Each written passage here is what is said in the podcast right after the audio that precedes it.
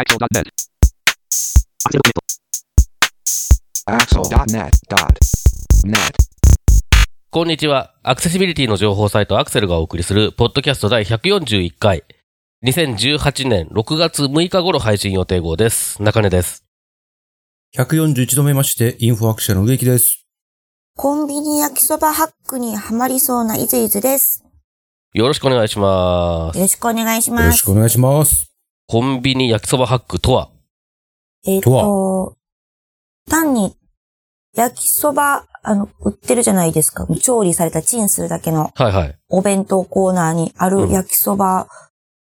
で、私の中で結構やっぱり味が濃いくってしんどいなっていう時がいつもあったんで、全部食べれなかったりとかうん。していたのを、よくよく考えたら別にそのまま食べなくてもいいんだっていうことに気づき、はい。家にある大量のキャベツと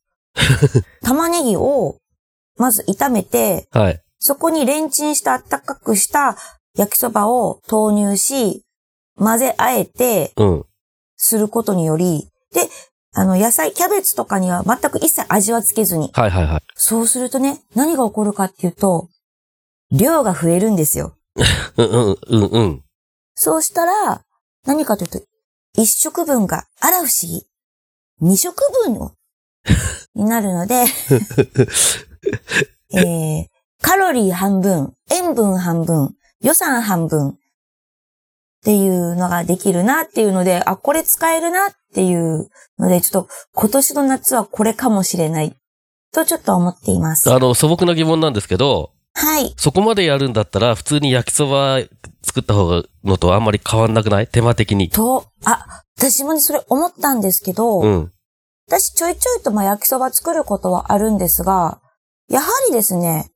麺を混ぜ合わせてとか、ソース入れてとかの手間とか、あと味とかもあるので、はいはい。そうなんです。そう考えると、普通に野菜を炒めて、野菜だけを炒めて、で、もう温めた焼きそばを混ぜ合わせるだけで、結構味が整ってしまうので、めちゃくちゃ便利、楽だなっていうふうに思いましたので、皆さんもお試しくださいはい。ということで、えー、6月6日なんですが、6月6日は、なんと、お稽古の日なんですって。はあはあこれはなぜかというと、えーウィキペディアによりますと、全国楽器協会が1970年に制定。芸事は6歳の6月6日から始めると上達すると言われているかから、ということなんですって。はへー。ということで、お稽古。何か、昔子供の頃やってたなとか、自分で独学とかでも困難してたなとか、あと困難やってみたかったなとか、これからやってみようかなとかっていうのってのはありますか？中根さん。えーと、僕はピアノとバイオリンですね。おはい。えかっこいー、い両方ともものになりませんでしたが、はい。と、あのね、ピアノはね、えーっと、中学生ぐらいまではそこそこ弾けたんだけど、もうなんか今や全然、全くもって全然ダメで、あの、ちょ、ちょ、ちょっとメロディー弾くとかそれぐらいできますけど、あの、和音になると途端にダメになるっていうね。もう、ピアノ云々じゃなくて音楽的センスの問題だと思うんですけど、で、えーっと、バイオリンの方は、えーっとね、ちっちゃい頃に、なん、なんか、どういう企画か忘れたんですけど、始めて、えー小学校の低学年の時に一回やめて、で、その後なんか、あの、僕の中で興味がまた戻ってきて、小学校5、6年ぐらいやったのかな。で、その後ちょっと、あの、それこそ、えー田舎から東京に、えー出てくるとかいろんなことが度重なり、えーちゃんとレッスンを受けたってことはなかったんですけど、えーっと、高校生の時にアメリカに1年留学してた時に、あっちの学校のなんかそういうバイオリンの、あの、授業みたいなのを1年やって、ああ、いいなと思ったのが最後なんですよね。で、結構楽しくて、えーっと、あ、それで帰ってきてしばらくして、あの、サイレントバイオリンっていうのを買ったんですけど、えーサイレントバイオリンって何ですか？えーっと、サイレントバイオリンって、まあ、要するに、えーっと、仕組みとしてはエレキギターと同じで、えーっと、ピックアップがついていて、えーっと、アンプにつなぐといちゃんとした音が出るんだけど、普通はその、えーバイオリンって、あの、本体の、その、なんていうんですか、空洞に共鳴して大きな音が出るんですけれども、そこの、えー本体が空洞になってないもんだから、すごいちっちゃい音しか出ないんですよ、普通にやると。なので、えっ、と、住宅密集地とかでも、あの、イヤホン使ったりとかして、えー練習ができるよっていう、夜中でも練習できるよみたいなやつなんですけど、で、それ時々いじってたりしたんですけど、なんか、最近はすっかりそれもやんなくなっちゃって、ちょっとなんか、あの、やっぱり人前で、あれですね、演奏する機会とかがないと、そこに向かって頑張るみたいなことがないから、なかなかやんないですね。なんかわかるような気がします。植木さんは何かお稽古ごとやってたりとかやってみたいとかありますか？えーっと、僕はそんなハイソな家庭ではなかったので、お習字と、そろばんです。ああ。そう、それどれぐらいやってたんですか？うーんとね、どれぐらいやってたんだろう。そろばんは、確か、小学校3年生から4年生か5年生くらいかな。習字も同じぐらいだったような気がするな。まあでも、なんかそろばんやり始めたことで、急激にお勉強ができるようになった記憶がございます。へー。ですので、お子様の教育には、私はそろばんをお勧めします。ます。あと、やりたかったのは、タップダンスだね。ああ。それはね、僕今でもちょっと興味がありますね。タップダンスはやりたかったんだな実際大学入った時にもうタップダンスのサークルがないか探しまくったんだけど、なくって、結局諦めたんだけど、そなんでタップダンスやってみたいんですか？とね、たけし軍団がやっててかっこいいなと思っただけです。なるほど。ダンカンバカ野郎 ありがとうございます。ます。まあ、あの、私は、あの、なんでしょう。えー共働きだったの、一人っ子の共働きだったのもあり、うちの母が一人で家に置いておきたくないという理由で、なんかちょこちょこ習い事は活かされてたんですけれど、で、あの、ピアノもやってたし、お習字も、そろばんもやってました。全部身になってないですけど。で、お習字は、私は平日の学校終わってから行ってて、で、うちの母親は土曜日とか日曜日の、あ、土曜日の夕方に大人クラスに通ってたんですね。同じ先生のところに。はい。そうした時にですね、私のが平日の夕方にやっていると、先生が後ろに来て、泉ちゃんのお母さんは上手なのにね、ひどい。っていうのが、確かにうちの母親は、めちゃくちゃ字うまいです。未未だに。未だにうまいので、あの、あれです。結婚式とかの、お祝い袋の名前はいつも書いてもらってました。あれ、僕人に結構頼みますけど、あのー綺麗に書くのはやっぱり難しいみたいですね。ああいうご祝儀袋とかのやつって。難しいですね。そうなんですよ。なので、やっぱ字の上手い人ってすごいなって思ったりとか、あ、でもそう、ご祝儀袋といえば思い出したのが、そうやって上手い人がいないとか、自分が上手に書けないっていう時には、百貨店のデパートとか百貨店の文豪、文房具売り場でお祝い袋を買うと、無料でお店の人が書いてくれます。はい。あのー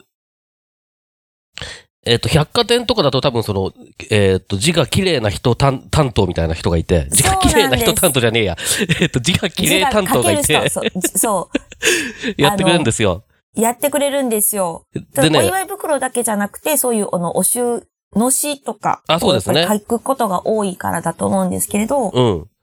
で、あとね、えっと、これは店舗にもよるのかもしれないですけど、伊東洋華堂とかも、うちの近くの、あのーえっと、なんか文具売り場で買って、下のなんかインフォメーションカウンターみたいなところに持ってってお願いすると、昔は100円増しかなんかで、あの、字が綺麗担当のおばさんが書いてくれたんですよ。そう。で、今は、えっと、なんか、プリンターになりました。へー。でもなんか、ああいう、こう、なんていうんですか、ああいう、あの、ご祝儀袋につける、ああいうやつ、専用のやつみたいで、なんか、まあ、綺麗には印刷できるらしいし、どっちにしてもまあ、僕自分で書けないから、あの、結婚式出る直前とかに、あの、一緒に行った人に、ちょっとごめん、ちょっと急いで書いてとかいう手間がない分、あの、まあ、別に印刷でもいいやと思って、もう割り切ってお願いしてますけどね。だ昔はそういうことで、スーパーとかでできなかったから、いや、超便利だなと思って。うんすごいですね。うん。ということで、えー皆さんのお稽古話、お待ちしてます。ます。はい、えー、では、本題に入っていきたいと思いますけれども、今回は6月1回目の配信ということで、えー毎月1回目の配信では、アクセルクリッピングに、えー掲載した話題の中から、この3人が気になったものを紹介するアクセルクリッピング拾い読みをお送りしています。では早速今回取り上げる話題をまとめて紹介してください。はい。時代はパーシャル。もとい、アーティフィシャル。障害のある人に AI ができること。マイクロソフトと Google のアクセシビリティ最前線。駅でじーっと見てしまうやつ。東京メトロの路線図に潜む縞模様の謎。iOS 版はボイスオーバーを公式サポート。フリーが人事ロームフリーのモバイルアプリをリリースの3本です。はい、では早速最初の話題からいきましょはい。時代はパーシャル。もとい、アーティフィシャル。障害のある人に AI ができること。マイクロソフトと Google のアクセシビリティ最前線ということで、植木さんお願いします。時代はパーシャル。菅原文太じゃけえの。それは朝日ソーラじゃけえの。そうだったかいの。覚えちょらんき。まあよかたい。さて、えーえう。さて、はい。ー AI ということでございまして、えー、マイクロソフトと Google Google。の、えー、年次開発者会議。まあ、毎年恒例のデベロッパー会議ですね。まあ、どちらも、まあ、マイクロソフトはビルド2018。Google は Google I.O. 2018。基調講演の至るところで AI が出てきたということ、そして AI とアクセシビリティの話が結構盛り込まれていたということをまあ紹介している記事なんですけれども、えー、では、イーズイズさん、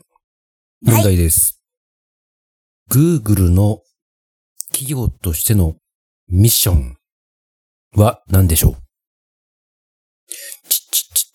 えーっと、OK, Google。答え教えて。よくわかりませんでした。えー答えはですね、えー世界中の情報を整理して、それを超 accessible 役に立つものにするぜっていうことなんですね。うん。えー一応、 English でお伝えしておきますと、はい。organize organize the world's information information, and and make, make it make it universally universally accessible accessible and useful. and usable. つまり、世界中の情報をいい感じにして、それを？超アクセシブル？and useful にしちゃいますせ。という、マジで？マジでんがな。うーん、その、どういうこと、どういう風なことなんだろうな？まあ、それは Google の中の人に聞いてもらうとして、はい。ええまあ、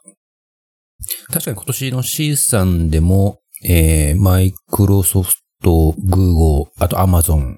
とか、まあやっぱりこう AI 的な話を結構していたという印象はあり。あり。で、C さんの時、C さんっていうのはアメリカで毎年3月頃に開かれる、まあ、世界最大級のアクセシビリティとか支援技術をテーマにしたカンファレンスなんですが、結構その AI でこういう障害のある人のニーズを解決できるよみたいな話をしつつ、印象的だったのは、でもこれもともとは全くそういうことは考えられてなかった。つまり、えーこういうのあったら面白そうとか便利そうと思って作ってみたら、それが結果的に障害のある人にも好評で、これはいいみたいな評価をもらえて、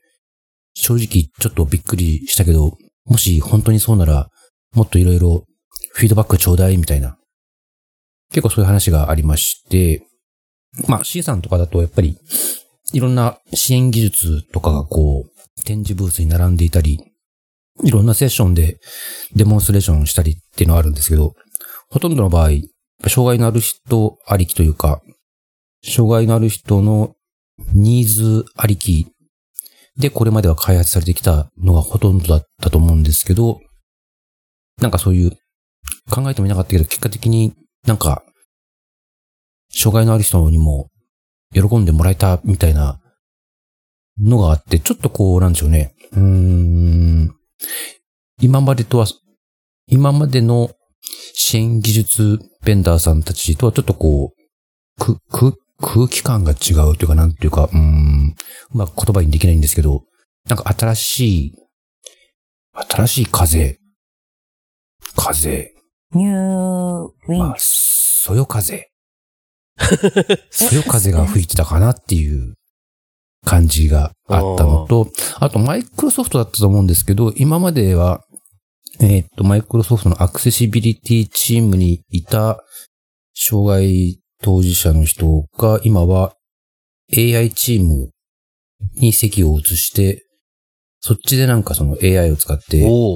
アクセシビリティに関連するなんかできないかみたいなことをゴリゴリガリガリやってるみたいな話があったんですけど、まあ、今回そのマイクロソフトが、なんとなんと、2500万ドル。イズイさん、日本円にするとおいくら万円ですか？えーっと、2500万円以上。雑。雑だな。まあいいや。あの、まあ、す少なくとも2500万かける110前後だろうね。でいくと、えーっと、何十億とかってやつですか？僕も計算してないのでわかりませんけど、とにかく大金ですね。はい。を投じて、その、AI for Accessibility という、えー開発プログラムをこれから展開していきますという発表があったりですとか、うんそれはあれですね。前のポッドキャストの時もちょっと触れましたけどもね。はい。で、まあ、ああ、なるほど。そういう、まあ、マンパワーだけじゃなくて、お金も相当突っ込んで、うん。これは本気だなと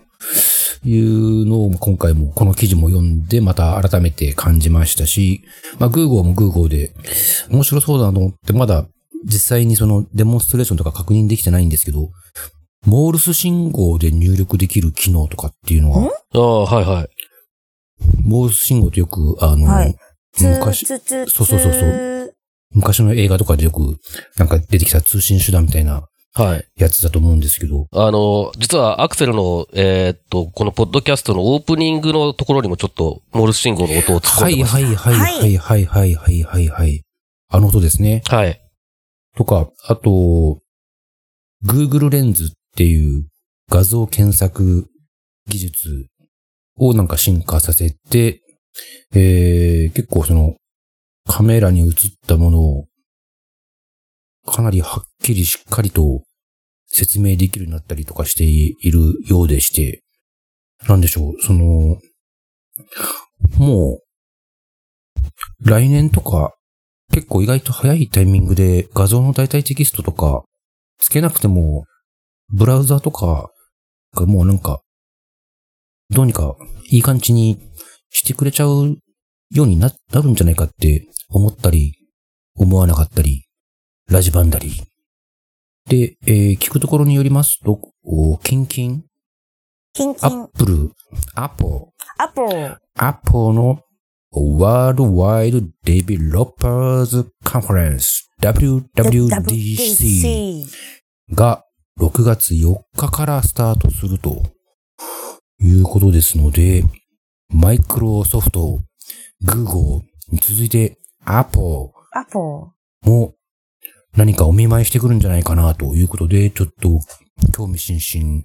ワクワクドキドキしながら、6月4日を待ちたいなと思っておる今日この頃です。はい。これ、この配信の時にはね、もう、あの、多分そのアクセシビリティ関係の話題とかも出てるだろうとは思うので、ちょっと調べてみると面白いと思います。よ。うん。はい WWDC のはい。内容ですよね。そうですね。中根さん、この記事とか内容に関していかがですか？そのさっき植木さんが違う方向からのそよ風が 吹いているっていう風に感じるという風な感じでしたけど、中根さんもそういったそよ風な感じですか？あの、これ前もちょっと似たようなこと言ったかもしれないですけど、やっぱりその、あらゆるものをネット上で扱えるようにしよう。まあ、まあ、要するに Google が言ってることですけれども、ようにしようっていうことをすると、必然的にアクセシブルになってくるんだと思うんですよね、そのあらゆる情報が。で、えーっと、そういう、なんていうのかな、えー、障害とかを意識しないで、えー、あらゆる情報をネット上でちゃんと扱えるようにしようっていう動きが結果としてそのアクセシビリティの向上にもつながる、つなげられるじゃんっていうことに気づくレベルまで、そのいろんな取り組みが進んできたんだなっていうのは最近よく思いますね。で、あとまあこの記事の中で言うと、ちょっとその、あの、今年は Facebook がそんなにアクセシビリティのことを言ってなかったっていうのがちょっと面白い、あの、指摘だなと思って読みました。続きまして、駅でじーっと見てしまうやつ。東京メトロの路線図に潜む縞模様の謎。ということで、これは私の方が取り上げていきます。こちらも IT メディアの、えー記事になるんですが、植木さん、はい。乗り鉄として。路線図って見ます？そりゃ見るよ。くまなく見るよ。穴が開くぐらい見てるよ。見てしまいますよね。うん。いろんな色がありますもんね。色を追ってしまいますよね、あれってどうしても。どうしてもって楽しいですよね、あれ。そうね。で、あのーずっと、まあ、例えば、東京メトロであれば、丸の内線は赤とか、うん東西線は水色とかね、ありましたけども、で、そその東京メトロのあの路線図の今立体のやつが流行ってたりとか、以前から割と話題だったりはしましたけども、そのいろんな色で表示されていた路線図なんですが、これだと実は色弱の方々には実は色ので分かりづらいかもしれないということで、もう一つですね、丸の内線であったりとか、他の路線とかの赤色のところに縞模様がついたという話題なんです。で、確かに私もこれ見に行ったら本当に縞模様がついていて、楽しいなと思ったんですけど、で、あと、東京メトロ以外でも、たえ都営線、都営地下鉄であったり、最近は小田急なども、路線図で、えーもっと見やすくするというデザインに変わってきたっていう話題なので、これをちょっと今後ですね、えーいろんなところで見ていきたいなというふうに思いました。で、あとはやっぱりこう記事を読んでいて、やっぱり黒強い黒最強とちょっと思ったりとか。黒で縁取ることですごくわかりやすくなるんだなとかっていうのがあ見えたりとか、あと、あの、もう一つですね、なるほどねと思ったのが、その路線図で、えー色弱な方でも分かりやすくする、見やすくするっていうだけじゃなくて、えー下の方に判例のところに、銀座線、丸の内線って何色っていうのも、あの、表示があるんですが、横に銀座線、オレンジ、丸の内線、レッド、日比谷線、シルバーみたいな感じで、色の名前をカタカナで表記していて、これはなぜかというと、色弱の方と他の一般の方々と情報を一致させるため、あ、ああ、そうですね。はい、一般識学者との認識、意識を共有するために、えー単に、えー模様と線路名だけじゃなくて、色の、もテキストで表示しているっていうことが、あ、そうよねっていう風な風にして私だと思ったので、ちょっと今後いろんな、例えば、えーウェブとかでもチラシとかでもそうですけど、参考にしたいなと思いました。ということで、ゴレンジャーっぽいよね。ゴレンジャーっぽいのレッド丸の内線レッド千代田線グリーングリーン有楽町線ゴールド黄色じゃないんだよ。ゴールドって書いてるんですよね。あゴールドなんだ。そう。で、あの、半蔵門線も紫じゃなくて、半蔵門線はパープルとか、パーポパープルとか、副都心線も茶色じゃなくて、ブラウン。で、カタカナになってるのがちょっと、あ、ブラウンそうっていう。ー。ヒゲ剃りっぽいな。ブラウン。で、あと、東西線はなので水色って書くのかなと思ったら、スカイって書いてますね。スカイか、スカイ。それはあえて漢字を使わないことを意識してますね、多分うんね多。分ね、オレンジ、レッド、そうね、多分ね、オレンジ、レッドと来たから、あとなんかいきなり、だから、オレンジ、レッド、シルバー、スカイ、グリーン、ゴールド、パーポー、エメラルド、ブラウン。っていう風に書いているので、まあ何かあ揃えたんでしょうけど。ブルーじゃないんだ。スカイ。スカイなんで。スカイ。グリーンとエメラルドの違いがちょっとまた分かりづらいなとかっていうのもちょっとあったりとかもします確かけにねれど。うんうん。まあそんなことで、なんかいろいろと、あの、こう、見せ方とか伝え方がいろいろと、どんどん変化していって、あと参考になることが多いなと、商品開発とかでも参考になるなと思ったので、ちょっとご紹介をしようしてみました。で、中根さんは、これ路線図とかっていうのは中根さんはどういうふうに、こう、えー確認したりとかっていうのはしてるんですか？えー、路線図は確認しない。えっと、え順番とか。まあだから乗ったことがあるとなんとなく大雑把に頭の中に地図があるっていうだけで、わかんないですよね、基本的には。正確なところはね。で、一応、その、例えば東京都内、えー鉄道なんとかかんとかみたいな、えっ、と、点、点図、えー触ってわかる地図ですね。そういったものも、えっ、と、存在はしているはずで、えー本当に必要な場合はそういうものを買うなり借りるなりして確認するという手段はあると思うんですけども、でも全国を網羅してるわけではないので、えーややっぱりなかなかあのアクセスできないものですよね、路線図っていうのは。なんかこういうのがあったらいいなとかっていうのもあるんですか？まあやっぱりでも一番わかりやすいのは、その食図、触ってわかる地図ですよね。だそういうのがあったらあったで楽しいだろうなとは思うけど、あ、楽しそう。まあでも実用上必要かって言われると、まあ微妙でさな。うん。目的地にたどり着くことが最重要項目ですもんね。そうです、そうです。だから、だやっぱりさ、路線図とかって、えっと、その、目的地にたどり着くためのツールとしての側面と、見て楽しむっていう、その目的としての側面があるじゃないですか。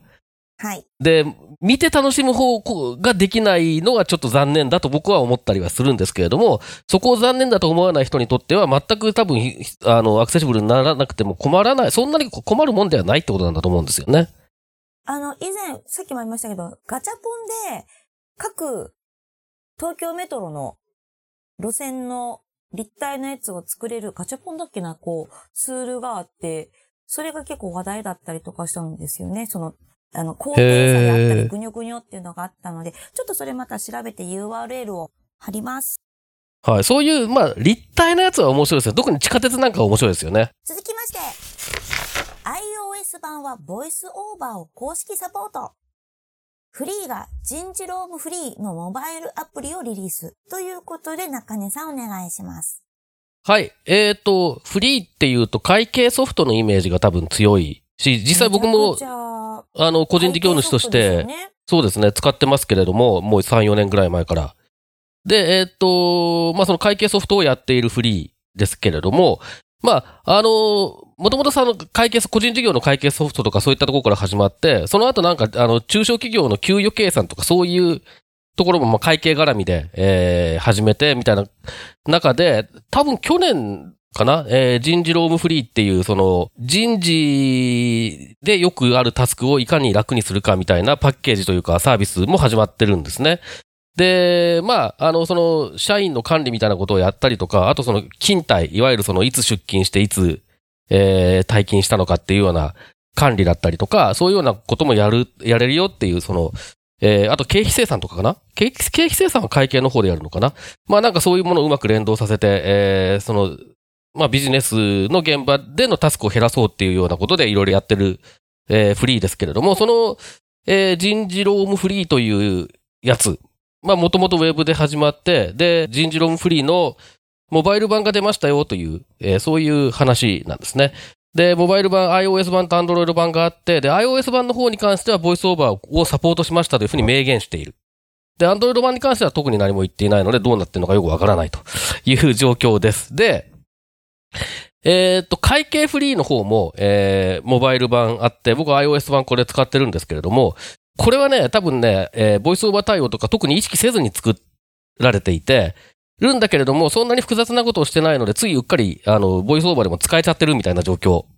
なんですねあそうですね。で、なので、うっかりなので結構、あの、使いづらい部分もあったりするんですけど、ボイスオーバーでは。えー、なんですけれども、今回のその人事ロームフリーの方は、まあ、ちゃんと対応しましたっていうふうに書いてあるので、まあ、えー対応したんだろうということなんです。で、えーっと、この、特にこの、えーモバイル版の方で、えー便利かなと思うのは、えー出勤した時とか退勤した時そのタイムカードを押す感覚で、えーモバイルアプリの方から、えーその記録をつけられるっていうのは多分一番使われる機能なのかもしれないなという気が個人的にはしてるんですけれども、で、これじゃあ試してみようと思うと、実はその人事ロームフリーを導入している企業の社員じゃないと、まあ、あの、ログインするための ID もないので、使えないと。いうことなので、えー、これじゃ、これはちょっと試しようがないかなと思っていた。いや、実は思ってないんですけれども、あの、状況だったんですけれども、えー、実は最近、えーっとですね、このフリー、人事ロームフリーを、えー活用している会社にちょっと、えー契約社員として入りまして、で、えーそれで早速試してみました。で、えっ、と、結論から言うとですね、あの、よくできてると思います、ボイスオーバー対応は。で、えっ、と、ウェブの方だと、あの、変なモーダルが出てきて、あの、スクリーンリーダーだと手も足も出なくなる 画面があるんですけど、それと同じ、まあ、機能を呼び出した場合ですね、モバイルのその iOS 版の方からは、えっ、と、特に問題ないく、えっ、と、その、その機能を活用できるということで、まあまあ、あの、まだちょっと使ってみただけなんですけれども、えー結構いけるてるんじゃないかなっていう印象です。はい。ということで、実は今月の初めから、えー僕自身がフリーで契約社員として働くようになりましたお。というお話です。ということは、井原さんと同僚になるんですね。そうですね。はい。おー。じゃあ、いろいろと、中根さんも使いやすくなるような感じの、だんだん取り組みも、さらに増えていく感じですか？いや、だといいなと思ってますけど、そこはまあ、あの、会社が決めることなので、あの、なんとも。ただまあ僕はやっぱりその4年、3、4年会計フリーを使い続けてきて、あの、蓄積した、まあね、いろいろな、あの、お要望がありますので、そういったものも上げて改善につながれば、それはそれで、あの、僕自身ユーザーとして結構ありがたいっていう部分がありますし、で、あと、こういう人事の話って、例えばその、うーんと、視覚障害者がいるところでも普通にタイムカードを、ハードウェア的なタイムカードを使っていて、まだその、自分のその出退勤の記録っていうのを自分で確認できないみたいな環境の人って結構多いと思うし、それから、えっ、と、何かしらのソフトウェアを使ってるんだけれども、でも、その、自分じゃうまくやれないみたいな、えー状況の、えー視覚障害で就労が、就労してる人とかもいるような気がするので、まあ、こういったものがね、うあの、もっと増えてほしいなっていうこともありますし、まあ、今回僕が試したのは、あの、本当に一部の機能だけですけれども、もっとね、あの、いろんな機能、えーが誰でも使えるようになってくれればいいなとは思ってますね。植木さん、この、えーはい記事の内容と、えー中根さんの話とかで、えーなんか気になることとかポイントとかってありますか？いや、あのーまあ、フリーといえば、井原さん、江原さん。まあ、リリッキーがいよいよ動き出したなと。本格的に正体を見せ始めたなと。いうことで、まあ、こういうあの、リリースとかにアクセシビリティっていうワードが入ってるっていうことだけでもなんかすごくこう、与える影響、インパクトがそれなりにあるんじゃなかろうかと思いますので、まあ、フリー、今中根さんがジョインしたという話がありましたが、まあ、フリーはもう大丈夫でしょう。リッキー中根さんで。もう強すぎもうある意味、もうほほっといても勝手にやっちゃうでしょう。やっちゃうでしょう。あとはそれに刺激を受けて他の事業者さん、他の企業さん、他の、えー、なんでしょう。モバイルアプリ関係者一同が何を感じ、どう受け止め、明日からどう変わっていくのか。まあ我々政府としましては、それをしっかりと見守ってまいりたいと、このように考えております。ということで、本日のポッドキャストは以上です。はい、どうもありがとうございました。また次回です。またねーさよなら。ダンカンバカ野郎このポッドキャストへの皆さんからのご意見、ご感想を Twitter、Facebook、サイト上のコメント欄、そしてメールで受け付けています。メールアドレスは feedback.axel.net feedback.axel.net です。なお、いただいたコメントなどをポッドキャストの中でご紹介する場合があります。それではまた次回。ウェブとかでも、チラシとかでもそうですけど、参考にしたいなと思いました。ということで、これ、ゴレンジャーっぽいよね。えーゴレンジャーっぽいのよ。レッド丸の内線レッレッド千代田線グリーングリーン有楽町線ゴールド黄色じゃないんだよ。ゴールドって書いてるんですよね。あゴールドなんだ。そう。で、あの、半